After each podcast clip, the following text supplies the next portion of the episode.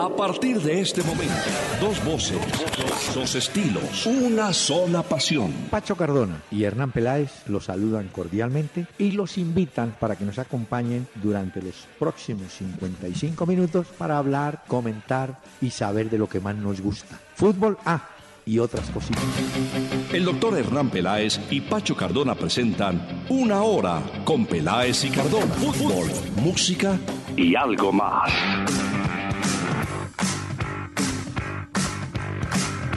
Un saludo muy especial en esta noche 15 de diciembre.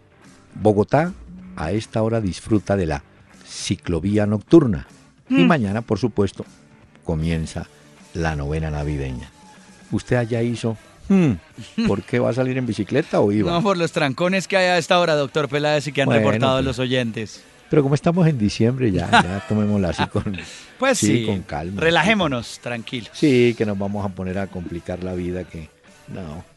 Bueno, de todas maneras, como este es nuestro último programa en Acuario 1010 de la M, aquí en Bogotá, Y del año, doctor Peláez, el último año, programa del año, imagínense, qué triste. queríamos agradecerle a la cantidad de oyentes que nos visitan en Twitter, en redes sociales, en podcasts, en tantos, tantos sitios que pueden encontrar estas charlas. ¿no? Sí, Así sí, de sí. sencillas. Son conversatorios, como dice usted muchas veces también. Eh, sí, son conversatorios, sí, señor. Yo me he divertido mucho, doctor Peláez, y quiero agradecerle a usted por todas las anécdotas que ha dejado en todos nosotros. He apuntado muy juicioso en mi libreta.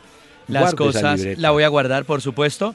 Y regresaremos en el año 2017 para seguir acompañando a los oyentes a través de Candela 101.9 FM y seguiremos a través de Peláez y Cardona en la página y seguiremos también a través de Sí. Twitter, arroba Peláez y Cardona en Facebook y con el Mm. podcast seguiremos ahí también acompañándolos. Muy bien, señor. De todas maneras, estamos aquí para conversar, hablar de fútbol. Ah, y no podemos olvidar el pequeño refugio musical para nuestros oyentes, que en su gran mayoría pues se identifican con música como esta, la que trae Chucho Sanoja.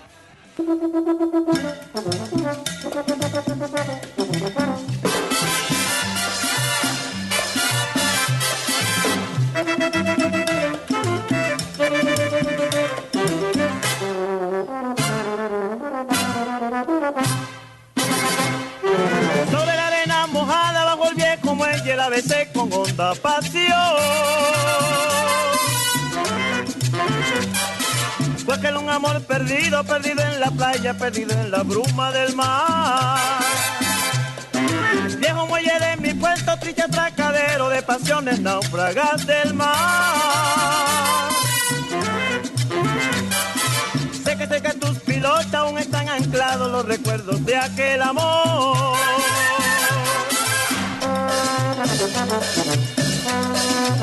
El lamento náufrago de la orquesta bueno venezolana esto. de Chucho Sanoja. Esto me gusta, me gusta.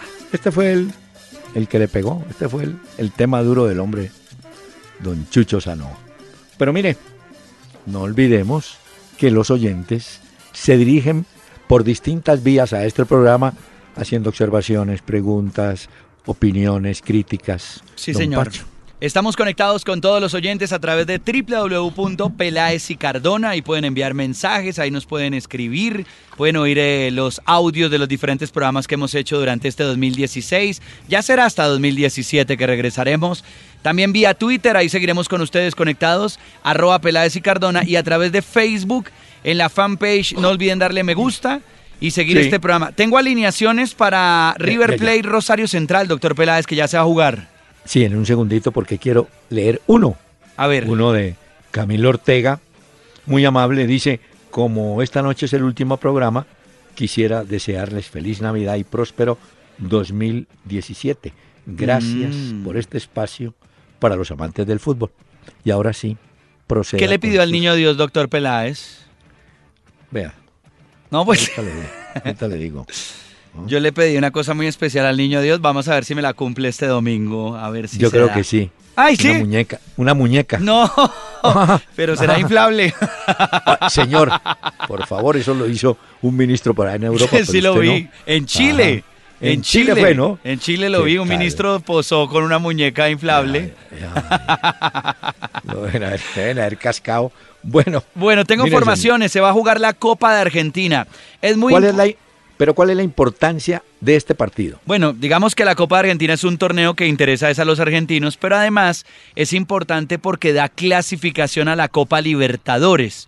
El Y que gane hoy. Y el que gane hoy. Y además que cuando uno accede a la Copa Libertadores, pues recibe mucho billetico. Entonces, Claro, y promoción. ese es el sueño de River Plate y de Rosario Central. ¿Le digo las formaciones? Sí, señor, y confírmeme si Teo. Sí, va. Va. Sí, señor, con Rosario Central. Entonces empiezo por Rosario Central. El partido es en Córdoba. Estadio completamente lleno a esta hora. Claro. Para que lo sigan también. Sebastián Sosa estará en el arco. Víctor Salazar, Marcos eh, Torsiglieri, Dylan Guisi y Cristian Villarraga, Villagra perdón, estarán en el fondo. Walter Montoya, Damián Musto, José Luis Fernández y Giovanni Lo Celso en el medio campo. Y adelante estarán Marco Rubén y Teo Gutiérrez en la delantera por el equipo del Chacho Coudet, de Eduardo Coudet. de- sí, un detalle.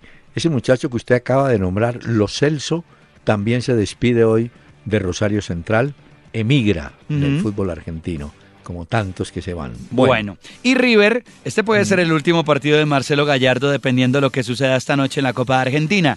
Augusto Batalla en la portería, en la defensa estarán eh, Moreira, Jonathan Maidana, eh, Arturo Mina y o, Lucas, o Lucas Martínez, ¿lo vio usted? Creo que va Lucas Martínez. Ok. Sentaron a- al ecuatoriano. Y Luis Olivera completa el fondo. Y a- en el medio campo estarán Ignacio Fernández, Leonardo Poncio, Gonzalo Martínez, Andrés de Alessandro. Y adelante estarán Lucas Salario y Sebastián eh, Driussi, serán la delantera de River, el equipo de Gallardo. Otro detalle, para D'Alexandro podría ser el último partido. ¿Por qué? Porque él está a préstamo de Internacional de Porto Alegre, pero como Internacional de Porto Alegre se fue a la segundona, a la segunda división en Brasil, y van a remodelar el equipo, es probable que lo sea, o sea, que extiendan el préstamo de Alexandro para quedarse en River, o en su defecto tendrá que regresar a Porto Alegre. Y Muy bien. vio, vio la del expresidente de Internacional de Porto Alegre. Mm, Estaba en un programa de televisión Ah, sí. Y vio que el periodista Sí. eh, empieza pues a debatir con el expresidente del Inter de Brasil. La Se llama. Fernando Miranda, el exdirector del club brasileño, sí. Sí. Y resulta que el tipo se levanta de la silla en pleno set de televisión y le mete un puño al periodista Julio Ribeiro Uy. en pleno programa de debate. O sea que no estaba programado. No, no, nada. Nada, Y es que ocurrió uno de los programas de la televisión en Brasil. Usted sabe la ironía de, de Internacional de Porto Alegre, que antes, un día antes de ser eliminado, cambió la directiva y nombró un nuevo presidente. ¿Cómo le parece? Recibió el presidente el equipo, el Ah. nuevo, con el equipo en la segunda. Estoy por averiguar cuál será el destino de Luis Manuel Seijas. Lo necesitamos para la Copa. Libertadores del próximo año, ojalá. porque hay varios jugadores de ese Inter, entre ellos, bueno, Alexandro Valdivia, que juega bien, el flaco ese, que pueden salir. Y no sé cómo será el caso del venezolano. Pero, como usted dice, si Seijas regresa, es un hombre de buen recibo porque Claro. fue de los buenos jugadores extranjeros de los últimos años. Sí, Muy sí, bien. y pues lo poco que tuvo para jugar con Internacional, porque él recientemente se ha ido, eh, tuvo muchos elogios y tuvo partidos destacados. No, no, no, aquí lo necesitamos para la Copa Libertadores, así que Luis Manuel Seijas eh, bien podría regresar a Independiente Santa Fe. Bueno, Cristian David Ortiz. Y ahora, ¿quién se levanta a ver ese partido del domingo entre Real y Cachima? No, ya el agua al revés.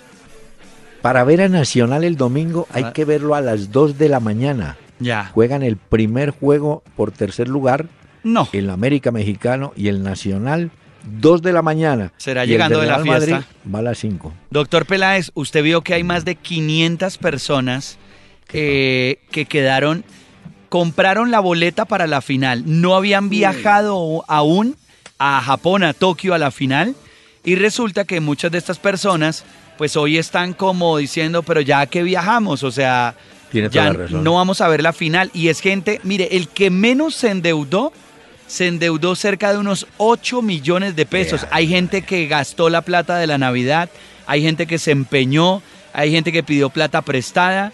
Y claro, pensaban que Nacional iba a acceder a la final y ahora en Medellín están, no saben qué va a pasar exactamente o si pierden la plata o qué hacer. Pero a todos ellos les doy un tranquilizante.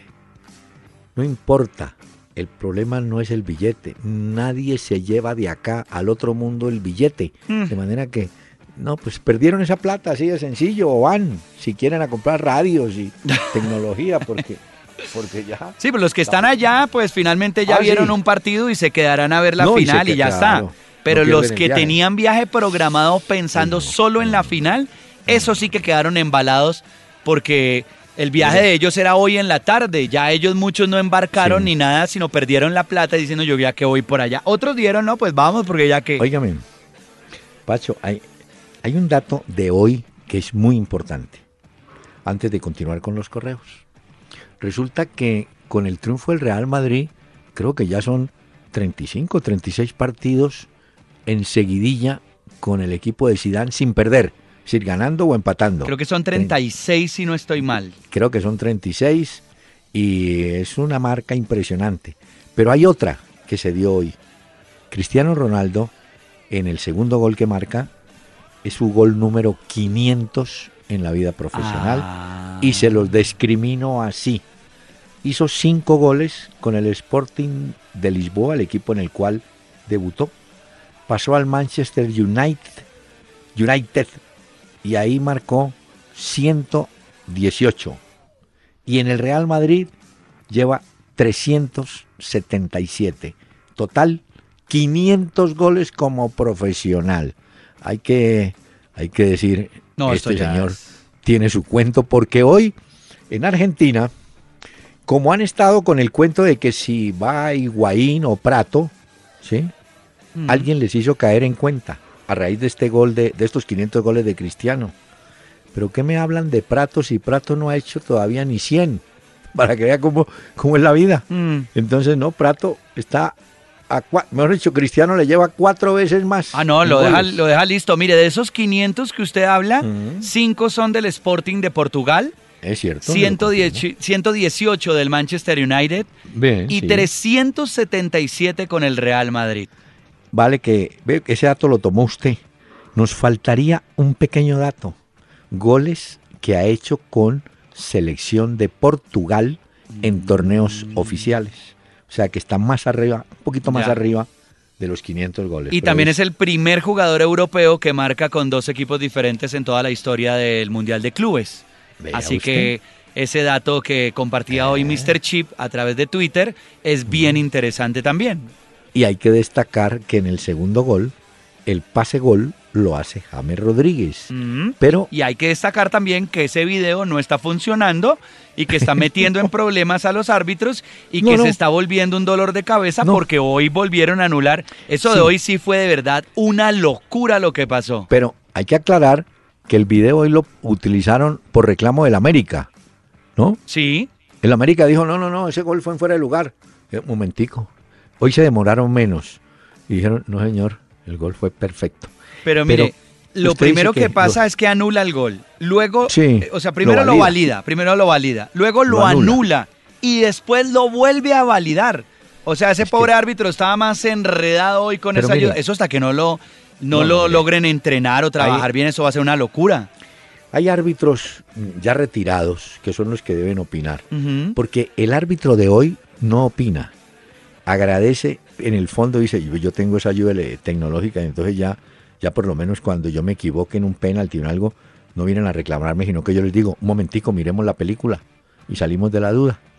Los árbitros, al paso que van, van a quedar siendo administradores de tarjetas amarillas rojas, vigilantes de tiros de esquina, vigilantes de tiros libres y pare de contar porque cualquier Eso lo puede hacer un robot también. no, por eso. Al paso que vamos, una aplicación hace eso. Pero le digo una cosa, es muy injusto. Un dron.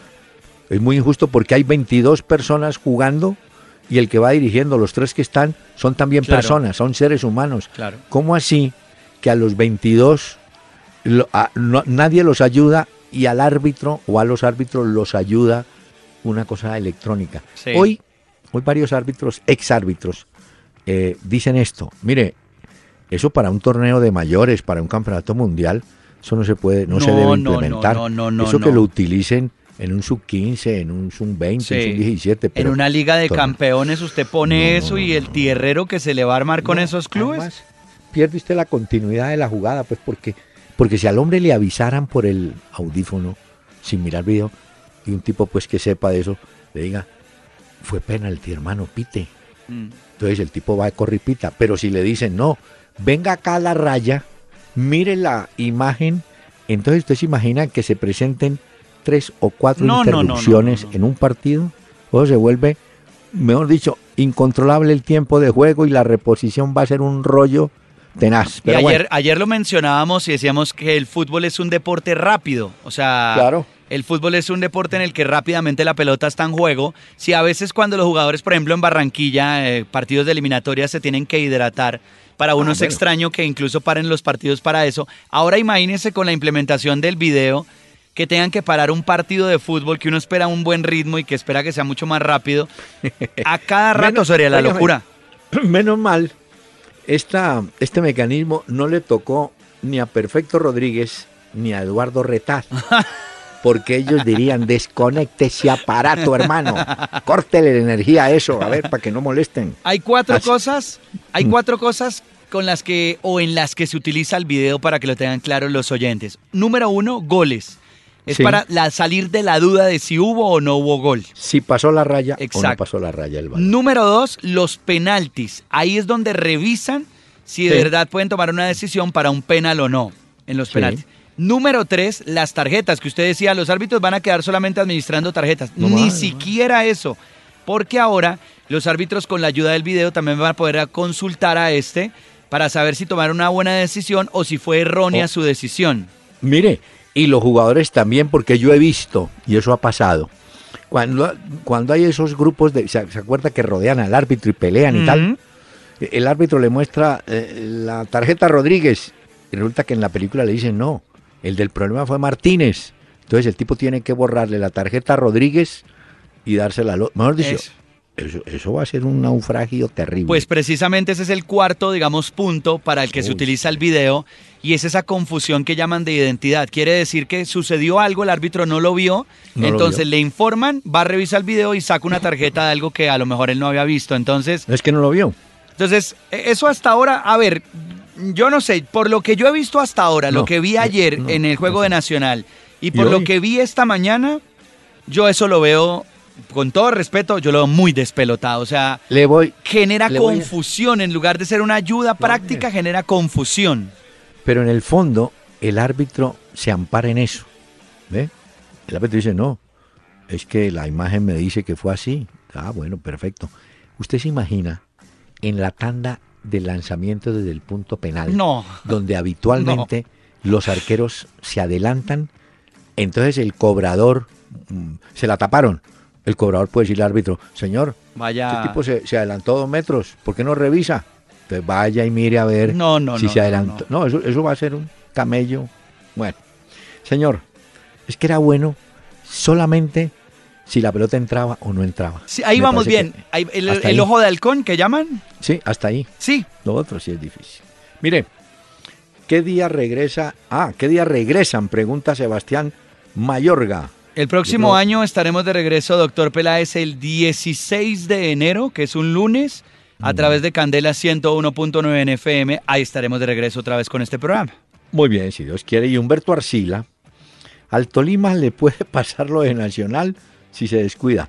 Mucho manejo de pelota, pero nada de definición. ya los oyentes han captado lo que hemos venido insistiendo, Pachi.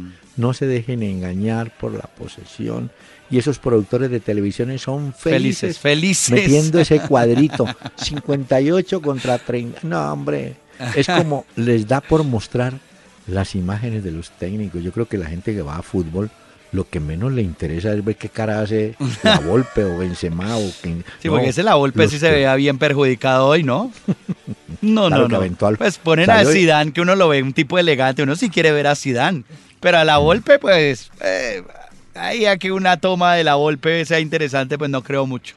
No, pero mire, eh, la Volpe salió y también ajustó a los jugadores diciendo, no, no fue que nos faltó agresividad. Como quien dice, el América, quiérase o no, respetó al, América, al Real Madrid.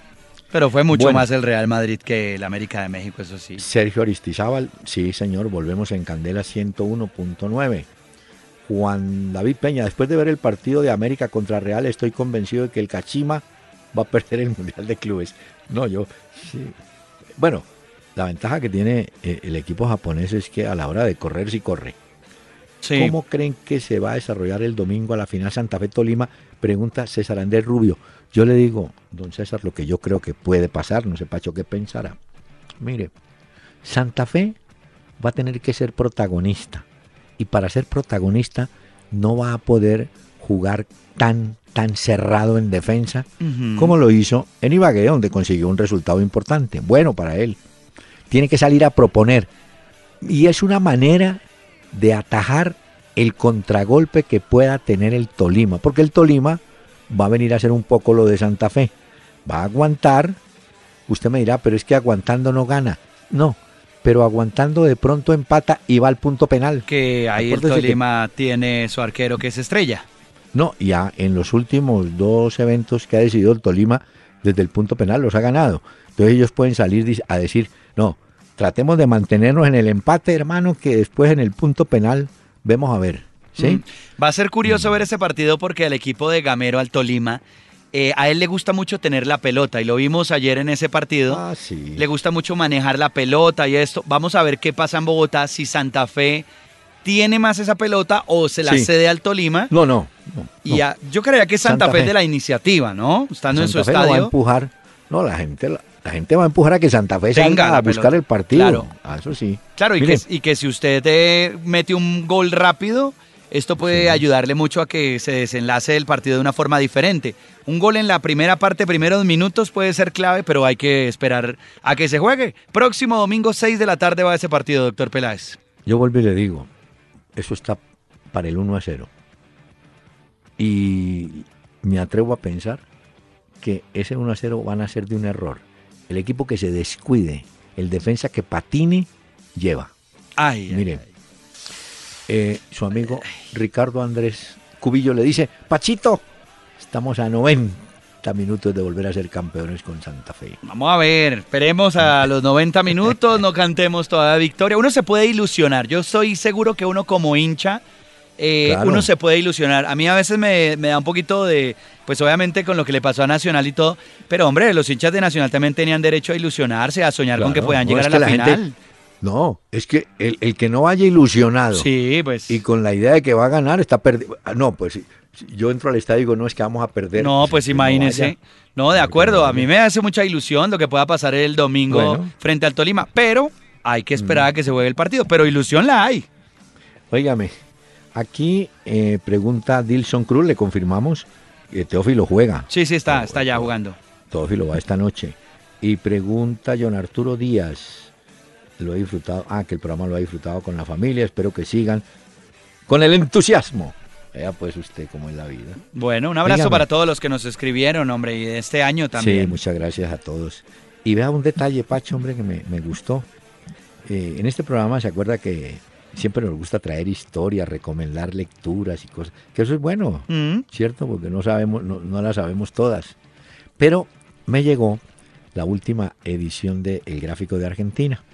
Y hay una entrevista muy buena, muy larga a uno que fue un jugador bueno y un técnico que tuvo un accidente cerebrovascular y todavía se está recuperando. Pedro Marcheta. Marcheta fue técnico y hay dos historias que vale la pena contarlas. Dice Marcheta, no les he contado lo que me pasó con un arquero Antún en Instituto de Córdoba. Pero no, ¿qué pasó? A ver. Pues cómo me parece que a mí se me había lesionado el titular y este Antún estaba muy bien en los entrenamientos. Entonces, bueno, yo dije, Antún, al arco. Tranquilo, profesor. Perdimos 4 a 0 con cuatro errores de Antún. Al otro día Antún viene al vestuario y me dice, don Pedro, le vengo a decir que no cuente más conmigo. Voy a dejar el fútbol. Y Marcheta le dijo, ¿por qué no me lo dijiste antes del partido? Ah. el hombre, el hombre iba a abandonar el fútbol del, del 4 a 0. Y ¿por qué no me lo dijiste ayer antes del partido? Y de una vez te vas. Y ya, claro, ya estaba listo entonces. Y tuvo una, una muy buena con Chilaver. Eh, él tenía, él estaba dirigiendo a Vélez Arfield. Y entonces eh, varios jugadores le dijeron, cuando iban pues entrando, eh, óigame, eh, ¿qué, vamos a, qué, le decimos a, a Chilaver? Pues, pues, como eso se calienta por todo, de pronto lo, ¿no? lo hacemos calentar y, y lo echan. Entonces dijo Marcheta, mire, no le digan nada. No le digan nada porque Chilaver por un dólar mata a la mamá. Y por 100 nos mata a todos. Déjenlo en paz. Al pobre. Y seguro. Y seguro. Eso sí, téngale. Claro, póngale la firma. Y como en eso, eh, bueno, no tanto hoy en día, pero antes esos jugadores sabían la historia del otro y eso entraban a, a calentarlos a ver si, si reaccionaban, ¿no? Mire, mire que teniendo en cuenta eso que usted comenta, doctor Peláez, leí una anécdota de Ronaldinho de la época del Barcelona, cuando estuvo allá previa a un clásico contra el Real Madrid. Y cuenta la anécdota que Ronaldinho llama a las 3 de la mañana a Andrés Iniesta y le dice, previo a un clásico, le dice, le dice Andrés, ¿cómo estás? Dice, hola, ¿cómo vas? Bueno, eh, no sigo en el Barcelona, me voy del Barcelona, pero te pido que por favor no le digas absolutamente nada a nadie, porque mañana es el clásico. Pues bueno, resulta que al otro día en el entrenamiento eh, empiezan a, ver como que los jugadores están como medio cabizbajos eh, por lo que está sucediendo y bueno, resulta achantados. que... Sí, achantados. Cuenta Ronaldinho y dice previo a ese clásico, les voy a agradecer a todos ustedes algo. Y dicen, ¿qué pasó?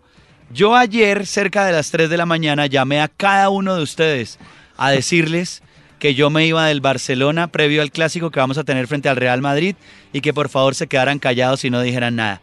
Cada uno de ustedes guardó mi silencio. Somos una familia.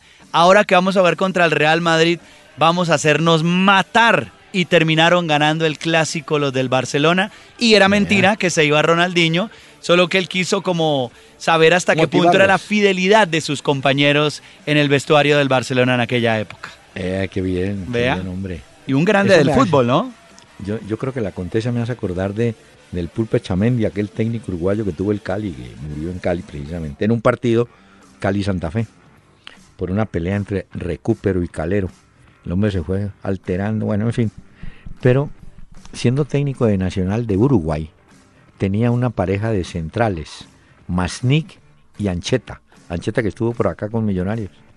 Entonces, la historia es que Echamendi va y le dice a Masnik, aparte, Masnik, hermano, usted es un muy buen jugador, pero le pido un favor, esté atento porque ese ancheta de pronto la embarra, eh, usted esté pendiente que no vaya no vaya a haber errores en Ancheta y usted los corrige. Entonces, Masnik se sintió, pues figura, yo soy. Después fue de Ancheta, Ancheta, usted es muy bueno, hermano, pero ojo que ese Masnik uy, comete unos errores. Usted. Entonces, el hombre calentaba a los dos, les echaba el mismo cuento y los dos salían a matarse. este la va a embarrar, este no. Porque eso, eso en el fútbol tiene su, su cuento. Sí, claro. Lo que pasa es que uno, pues, lo sigue como fanático y esto iba viendo los partidos, pero uno no sabe lo que hay detrás de los vestuarios, que seguro hay anécdotas increíbles también, ¿no? Mire, se está moviendo, eh, bueno, están en la etapa del draft que llaman en México. Draft es una palabra del béisbol, ¿no es cierto? Pues que la usan en el béisbol. Sí, sí. Cuando en verano, no sé qué, hacen los canjes, los trueques y tal. Bueno, en México también se puso de moda el draft. Y por ejemplo, del draft, este último, quedaron siete jugadores de buen nivel sin equipo, encabezados por Joffre Guerrón, aquel delantero ecuatoriano que no tiene equipo. Entonces, entre los movimientos más importantes que se dieron está el de Aldoleao Ramírez, que sale de, su equipo. Es más, en Barranquilla pensaban que de pronto Aldo podía venir al Junior. Mm, alcanzó a sonar en su momento, pero eso ya no se dio, ¿no? Se queda en, en Chiapas. Jaguares, creo. En Chiapas. Jaguares sí, sí, sí, Chiapas. es nuevo jugador de Chiapas. Porque se ha hablado incluso de Junior o incluso se ha hablado de Millonarios en su momento, pero no, en Chiapas se queda Otro, al doleado. ot- otro que se queda en Jaguares es Franco Arizala, otro muchacho colombiano. Eh, Dairo, Dairo Moreno está, creo que ya con el Atlas de Guadalajara, sale de Tijuana. Bueno, mm, Jefferson, ah, esta sí es novedad, yo no me acuerdo. Hay un jugador en el Cúcuta, o había, Jefferson Murillo, pasa al Veracruz de México. Mm, Y en el Veracruz va a jugar otro muchacho que fue del Medellín, Leighton Jiménez. Leighton, sí. ¿Sabe que Cardona, Cardona en este momento dicen que no sale, pero aparentemente están buscándole salida? Pues O sea, Si no es de- consiguen- está entre la lista de transferibles, dice usted. sí, pero si no hay una oferta buena, pues Cardona permanecerá en, en- ¿cómo se llama? En Monterrey. Se quedará ahí, ¿no? El Pachuca de México tiene en lista de probable refuerzo a Miguel Ángel Borja de Nacional. Ese es el que tienen ellos. Eso van a pagar mucha plática por él si es que se lo quieren llevar. Eh, sí, sí, puede ser. Y le quiero contar que otro muchacho colombiano, Inestrosa, pasa al Veracruz de México. Y llegó un chileno llamado Nicolás Maturana al Necaxa. Pero el hecho de que haya llegado no es la novedad. La novedad es que el Necaxa tiene cinco jugadores chilenos. Este sería el sexto. Aparentemente sale Push, uno de la selección chilena, va a otro equipo, pero queda la colonia chilena con cinco jugadores. Oiga, es que se mueve el mercado. Usted ac- bueno, usted Y en Europa, sí. acuérdese que se vuelve a abrir el mercado de invierno también. Por Bueno, eso es que allá hay muchos que están sonando otra vez. Por ejemplo, un defensa ecuatoriano, Luis Caicedo, que es el que hace la pareja con Mina Este en es la selección bueno. ecuatoriana. Ese muchacho, Luis Caicedo, ya es jugador del Cruzeiro de Belo Horizonte. O sea, la pareja de la selección ecuatoriana quedó Mina en River y este Caicedo queda en el Cruzeiro brasileño. Em, oiga, es que se mueve. Ah, y también hay noticia de Colombia. Mire, el Medellín ya tiene asegurados a Cristian Nazarit un 9. Ujú. Yo creo que no creo que con Leonardo Vargas vaya a haber novedad, pero de pronto con Juan Fernando Caicedo. Le hablo de tres jugadores para el mismo puesto. Castro que está regresando de una lesión, Caicedo que ofició como titular y ahora pues llevan este otro otro delantero Nazarit. Viveros ahí, ¿no? Viveros de del Once Caldas Viveros y Lopera. y Jonathan Lopera, un defensa, van para el Medellín. Ya están en Ya, ya con el están. Medellín. Son nuevos refuerzos. Entonces eso quiere decir que se está armando el equipo de Luis Subeldía, que ayer comentábamos quién era. Sí. Es un técnico joven que llega al Deportivo Independiente Medellín. Doctor Peláez, le voy a hacer una pregunta porque es que resulta que el diario Marca Sí. estaba preguntando en su portal de internet Sí. quién es el mejor jugador de la historia del Real Madrid. Yo le voy a mencionar los que ellos tienen. Y quisiera que usted me dijera, y luego si quiere le digo cómo va esa encuesta y qué han contestado las personas. Bueno, déjeme, me le anticipo. Bueno, hágale, hágale. No, para mí, Di Stefano. Pero bueno, Bueno. ¿quiénes tienen? Tienen a Di Stéfano, tienen a Gento, tienen a Raúl, a Iker Casillas, Zinedine Zidane y Cristiano Ronaldo. ¿Usted cree que la gente por qué ha votado en esa? No, Tiene más de votar. 65 mil ya votos la encuesta Bueno. del diario Marca.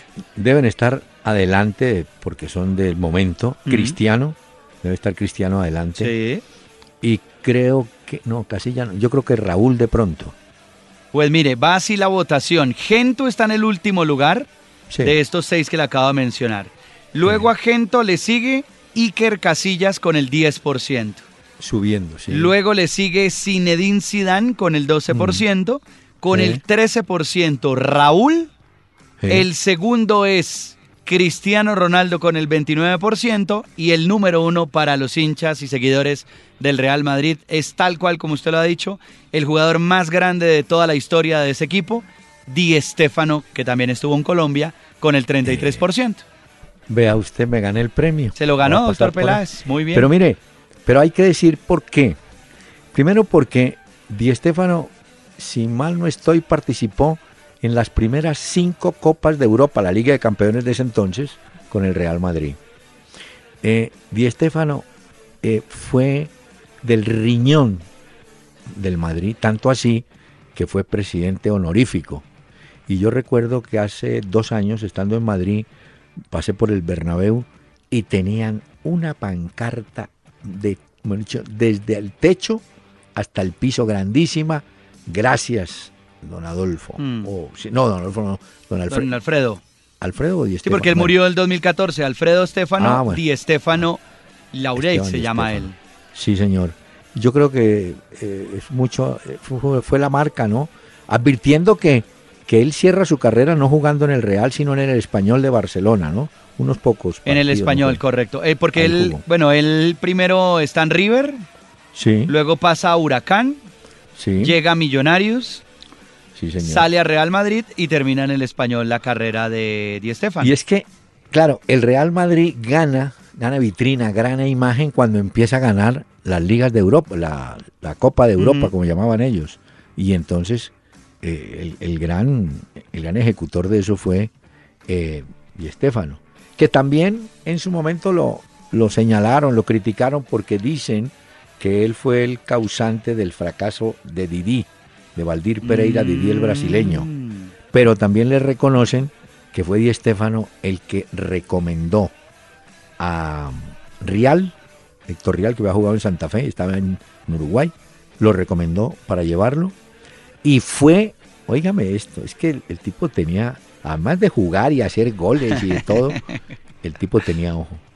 Yo, ¿se acuerda que contamos en estos días, hace un tiempo, que cuando iban a echar a Gento, estaba empezando Gento, Ujú. que eh, para usar un término colombiano, era un carro loco. Sí, sí, sí. Él, él dijo, no, no, no, no, no, no, déjenlo aquí, vamos a ponerle un jugador que lo haga jugar y fue Real, Real y Gento. Ya después llega Puscas, pero él evitó que sacaran a Gento, que hoy es el presidente honorario, ¿no? El, Sí. que fue el que reemplazó a Di Stefano. Vea usted la... la Bueno, vea, Di Estefano, entonces a lo que nos va llevando esta encuesta que hizo el diario Marca, entonces. Pero sabe que de pronto usted localiza otro dato. Ya dijimos que Cristiano ha marcado 377 goles con el Real, ¿no es cierto? Yo no sé, Di Estefano no llegó a tantos, pero debe andar por ahí arriba, pues. A ver, a ver si también de pronto tienen en cuenta ese factor, ¿no? Porque si usted la encuesta la orienta diciendo cuál ha sido el más brillante goleador, seguramente va a ganar Cristiano y el segundo de esta Raúl, por ahí. ¿cierto? Yo sí creo que puede estar muy cerquita, ¿no? Para mirar Sí, los goles de cada uno de ellos también. Eh, dicen que en el Real Madrid anotó cerca de 307 goles. Eso es ¿De- una barbaridad. ¿Di Sí, Stéfano? Sí, Estaba a 77, quedó a 77 o de Cristiano. De Cristiano. Poquito. 70, 77. No, es que lo de Cristiano es una locura. No, es que 500. No, no. Y faltando los de, los de Portugal, ¿no? Sí, Los hablando de delanteros, uno que renueva mañana es Luis Suárez. Mañana el Barcelona. eh, ¿El sí, el uruguayo dicen que ya renovará el contrato, aún el de Messi todavía no se da, que a propósito se casa, dicen que el próximo verano se casa Messi con su señora, eh, y va a renovar Luis Suárez mañana entonces con el Barcelona. Quedaría solo mire- pendiente la de Messi. Y mire, mire qué curiosidad. Eh, con el nombre de Luis Suárez, pues ha habido dos jugadores en el Barcelona.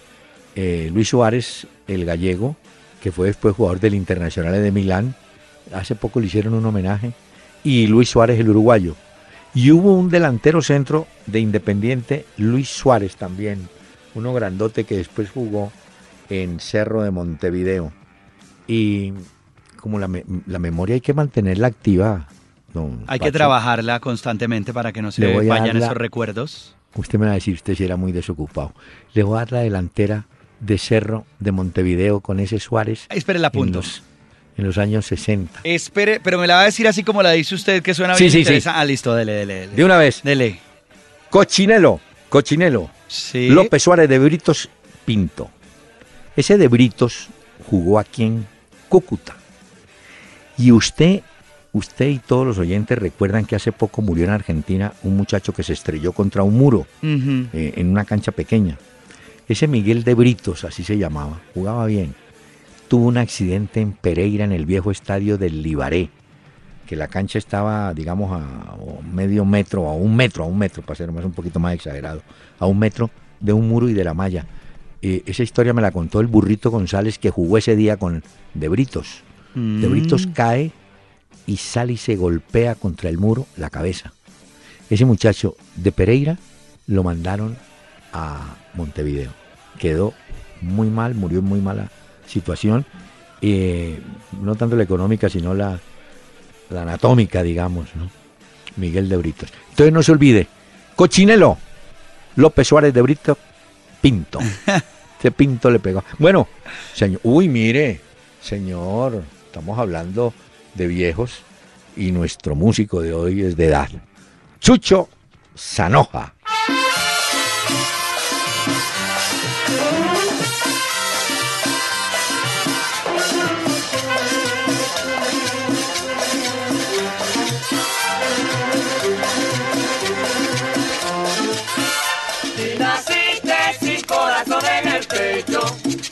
Tú no tienes la culpa de ser así. Causa de mi tormento, tu desdén es la causa de mi sufrir.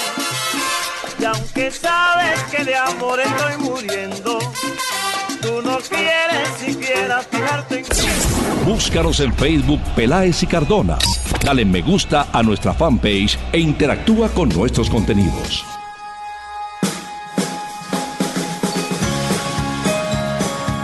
Es época de Navidad, es época de fiesta. Una feliz Navidad para todos los oyentes de este programa, Doctor Peláez. Nos reencontraremos con ellos el próximo año, el 16 de enero, estaremos de regreso.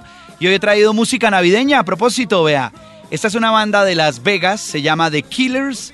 Y esta canción se llama The Cowboys Christmas Ball. Y esta es la canción.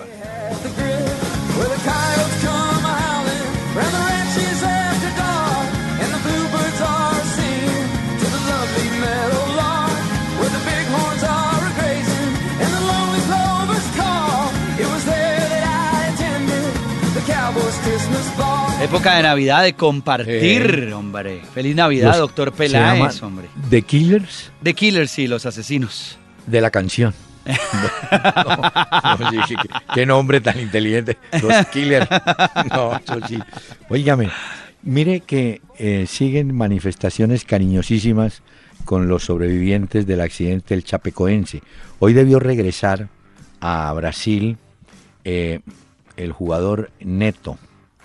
Y resulta que hay una foto que está en las redes, la pusieron en Brasil, una foto con Marlon Lengua, Mm. que fue el policía que lo encontró con vida, eh, recordando que a Neto lo encontró cuando todos los socorristas ya habían dejado el sitio y habían prácticamente cerrado la búsqueda. Él fue el que reconoció algún quejido y lo encontró bajo los escombros. Pues de todas maneras el hermano de este muchacho Neto, se llama Leonardo Sampier, publicó la imagen en las redes sociales con un mensaje agradeciendo a la policía de Antioquia. Está regresando. Y el arquero, aquel a que le amputaron la pierna, una pierna, ¿se Sí, acuerda? sí, sí. Ya salió hoy del hospital. Le habían hecho otra operación Mm. o curación, no sé.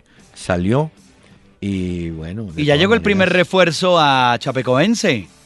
Sí, Se trata sí. de Douglas eh, o Groli. Llegó a préstamo de Cruzeiro. eh, jugará el próximo 29 de enero su primer Sí. eh, partido después de la tragedia. Y ya este defensor, que es el primer refuerzo, viene a jugar en eh, Pronte Preta. pero su pase pertenece al Cruzeiro. Entonces lo cede a préstamo, así como lo habían anunciado. Dice que ya conoce el club donde inició la carrera en el 2008, jugó 23 partidos, tiene 27 años y llega y se suma a la nueva temporada del Chapecoense. que reaparece oficialmente el 29 de enero en el torneo del estado de Santa Catarina, porque ahora vienen en Brasil los torneos de los estados, viene eh, el, el torneo paulista, el torneo mineiro, etcétera, ¿no? Y el de Santa Catarina, que digamos es menor, pero con el caso triste del Chapecoense ha tomado gran, gran difusión. Usted se imagina, el 29 van a jugar como locales. ¿Cómo estará el estadio ese día? ¿Mm? Y siguen esas investigaciones sobre el vuelo de la Ah, mía, la aerolínea. Dicen Mm. que ya tienen más de 26.5 millones de dólares para indemnizar a todas las familias de las víctimas. Es Y eso siguen los escándalos. Ya Bolivia también reconoció que el avión había hecho unos vuelos también previos eh, con combustible justo, o sea que cinco vuelos anteriores a la tragedia habían hecho con el combustible justo sin llevar la previsión. Mejor dicho, esto se sale de cualquier proporción porque aquí hay responsabilidad, asesinato. Esto es una locura esto. Oiga, los jugadores van, vienen. Hace poco el Once Caldas tuvo un defensa uruguayo Menose que estuvo en, estaba en Rosario Central. Mm. Menose formó pareja con el venezolano Lucena, más o menos. Pues Menose de Colombia fue a Rosario y ahora es flamante refuerzo del Emelec de Guayaquil. Ya. Y otro que estuvo por acá, un arquero de apellido Cabral, que estuvo en las Águilas, también llega a jugar a Ecuador. Mm. Y otro arquero que estuvo por acá, Burián, pasa al fútbol mexicano. O sea que eso se, Se mueve. Alguien dirá, ¿por qué tanto hoy?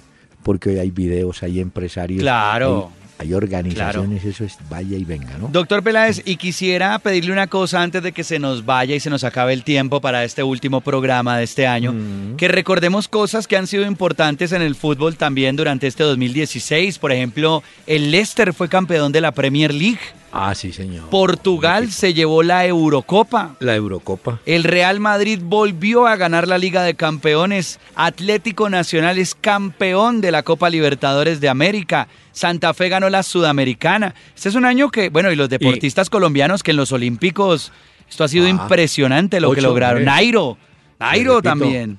ocho medallas olímpicas, 17 medallas paralímpicos y el caso de Nairo Quintana.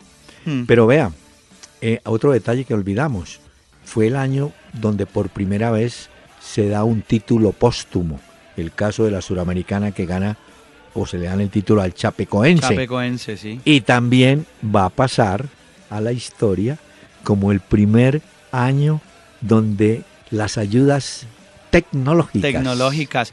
Y hay otra cosa también que pasó Mm. este año para que no lo olvidemos, que fue el gran despliegue mediático y de presentación de Mourinho con el Manchester United y de Ah, Guardiola con el City y ninguno de los dos da pie con bola con sus equipos y no son ni líderes en la Premier y hay que esperar a ver cómo le va en Liga de Campeones a Guardiola con el City y en la Liga de Europa a Mourinho con el Manchester United. Llegaron con todos los bombos, platillos, expectativa y Conte hoy es el rey de la Premier League y ahí está, vea, tranquilito. Mire, y hay un detalle. Este Mourinho que usted acaba de mencionar, le acaban de meter un juego de suspensión Otro. después de una expulsión de un partido contra el, el West Ham. Sí, contra Este el West caso, Ham. Esto fue del 27 de noviembre. Al árbitro, a este Mourinho no le gustó una decisión del árbitro y le dio una patada a una, una garrafa de agua, lo expulsaron y ¿sabe cuál es el argumento ¿Cuál? de la sanción? Usted tiene que ser suspendido porque estuvo a punto de causar una violencia entre los hinchas. Ah, es que eso a un veces... asusador. A ellos a veces no miden eso y lo que hacen jugadores y técnicos dentro de la cancha a Pues, veces es peligroso y puede Pero- poner en pero- riesgo lo, lo que Pero mire, suceda. yo, yo, lo enti- yo entiendo a los jugadores. Usted vio el gesto, la cara de Arden, Anden Sorplata cuando lo sacan y entra Mm. Agudelo. Sí. A ningún jugador que le guste jugar admite que lo saquen. Porque siempre van al banco y preguntan, ¿Por qué? ¿y por qué me sacó a mí? Porque a veces cuando hacen un cambio los técnicos, cuando no es de fuerza mayor por una lesión o algo, cuando hay un cambio se siente como un castigo, ¿no? Como si es el jugador que estuviera o que tuviera que pagar los platos rotos. Y a mí, a mí algún técnico le dije yo, oiga, hombre, ¿ustedes por qué les gusta pararse en la raya? Dijo, hermano, es mejor pararse en la raya porque uno se queda en el banco, todos se empiezan a refunfuñar y, y uno le dice al otro, ah, es que si yo estuviera ahí, hermano. uy, lo hubiera sa-". Ah, o sea que se Entonces- hacen en la raya para que no hablen mal de Claro. ellos. Sí, pa- para no oírlos. Eh, ¿cómo le parece que ah, este es un cuento verídico de eh, Bolillo Gómez? Hace poco estuve en Medellín en una charla con los técnicos y entonces me dice Bolillo, hombre, sí, eso es cierto. Yo llevé al Ecuador a Hugo Gallego para que me fuera asistente, me asesorara. Y estaba Elkin Sánchez de preparador físico, selección ecuatoriana. Y de pronto ese gallego prende a radiola, hermano. Y Bolillo no sabía qué hacer hasta que le dijo a Elkin Sánchez, sacame este de aquí de alguna manera. Me va a enloquecer. Porque le comentaba todas las jugadas, le hacía las observaciones, ¿ve? Entonces digo, no, sacame. Y entonces cuando usted ve a Zidane y a todos en la raya, Sí. uy, están alejados de ese bochinche. Cuando uno vea que, que Fábregas está sentado en el banco del, Oh. Chel- del, de, ¿qué? del Chelsea y no lo pongan pues, ni eso, ahí uno sabe qué está ¿no pasando vio? también. Hace poco no vio a Isco que lo sacaron y También, entró que bravo. le una patada. Y bueno, entonces es una reacción normal, creo yo, eh, que la gente dice, uy, se fue Y Fusco. todos Pues quieren claro, jugar, ¿no? Todos quieren jugar. Y hay otros que no, pero este quiere jugar. Bueno, en todo caso, ese Mourinho, claro que tiene de dónde, ¿no? Eso va a pagar multas a la lata. Ah, no, eso ¿no? y, y las que ha pagado ya, porque es que él es hombre escándalo en el fútbol. Hombre, y sabe que el arquero italiano Buffon dice en algunas redes sociales que ya tiene claro cuándo se retira. No. Él tiene 38 años. Él dice que hay una posibilidad muy remota de llegar al Mundial 2018 eh, y que esa sería... Pues él lo había dicho en algún momento último. dado que su idea era dejar el fútbol después del Mundial de 2018, que estaba muy convencido por Ah, eso. sí, señor. Eh, pero yo creo que a Buffon todavía le queda. Es que Buffon es uno de los grandes porteros que hemos visto del fútbol mundial, doctor sí, Peláez. Y un señorazo ese Buffon. Ese Mire, día va a ser triste cuando se vaya Buffon. Y es también día triste porque nos vamos a marchar por este año. Pero Ay, feliz Navidad, Mm. doctor Peláez, un próspero año 2017. Aquí nos reencontramos nuevamente y para todos los oyentes lo mismo. pero escuche que ese deseo lo extiende José Feliciano.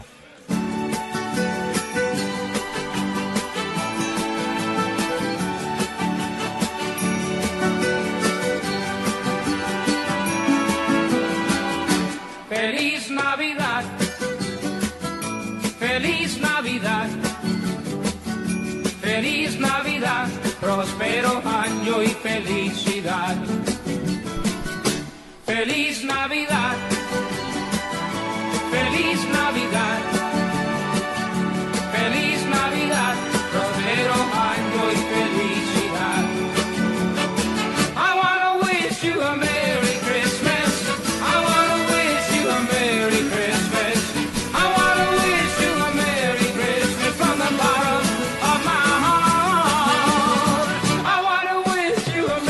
¿Cómo le parece? Ay, qué La bueno está esto, hombre. de José Feliciano.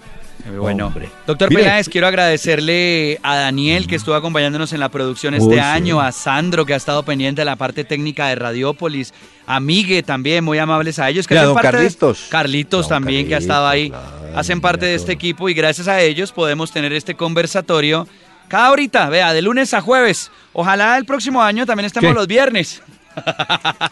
Oyentes, no es el día de los chistes, pero él apuntó este. Pero mire, le quiero decir esto, no, agradecerle a todos, sobre todo a los oyentes, y para, y quiero decirles, así como hablaba de que a los jugadores les gusta jugar, yo particularmente, a mí me gusta es hablar de este tema del fútbol, porque hay tantas cosas. Es que el fútbol es la vida. La- eh, usted ve, el fútbol gana, pierde, se hunde, lo descienden, sube. El fútbol es igual a la vida. Y tanta gente que va a los estadios a cantar, a gritar, no digo más. Pero van, van porque es el sitio donde se sienten libres totalmente. Donde, porque en la casa de pronto no tanto. Entonces, libres en el estadio y hacen lo que quieren y comen lo que quieren. ¿Sí? ¿Sabe que le voy a contar es. una anécdota de la familia? A ver, de Mi ¿qué? papá, que ya, mi papá que en paz descanse. Mi mamá al final de sus días lo cuidaba, lo intentaba cuidar en la comida. Ajá. No, Eh, ah, no, coma esto, no coma esto, Sí, usted sí, le hace no. daño así. Fritos, fritos, Fritos, fritos, fritos, nada, claro. tranquilo. Colesterol y, Y eso. entonces él decía, vivíamos en la soledad, en el Paraguay. Ajá. Entonces él decía, no, voy a salir a dar una vuelta a caminar. Pues el Tomar hombre aire. iba, Tomar el aire. hombre iba y se enchuspaba en carulla. Y en carulla buñuelos y todos esos calentados. Ah. Y, y- y mi mamá preocupada, es que Ay, no, no, cuídese, no, no, no, no, uy, no, el colesterol, cuidado. Y, sí, sí, no, tranquila. Y salía el hombre y se pegaba una desquitada. Ah, bueno, señor, muchísimas gracias. Doctor voy a Peláez, un dejar. abrazo. No me diga que vamos a cerrar con los killers, los ¿No? asesinos de la música. ¿O con qué quiere cerrar? Sí, porque es música no, navideña. ¿O con qué quiere cerrar? Ah, no, no, con la música de los killers. Ah, bueno, no, le si tengo, le día- tengo una, le tengo una también de Coldplay. Esta se Ah, llama ¿de quién? de Coldplay, Coldplay. que estuvieron de concierto este año en Colombia. Ah, estuvieron aquí, sí. Sí, se llama Christmas Light. Y con esta canción les decimos a todos ustedes una feliz Navidad, un próspero año 2017, que la pasen muy bien y nos reencontramos muy pronto al lado del doctor Peláez haciendo esto. Una hora con Peláez y Cardona. Christmas night, another fight. Tears we cried, a flood.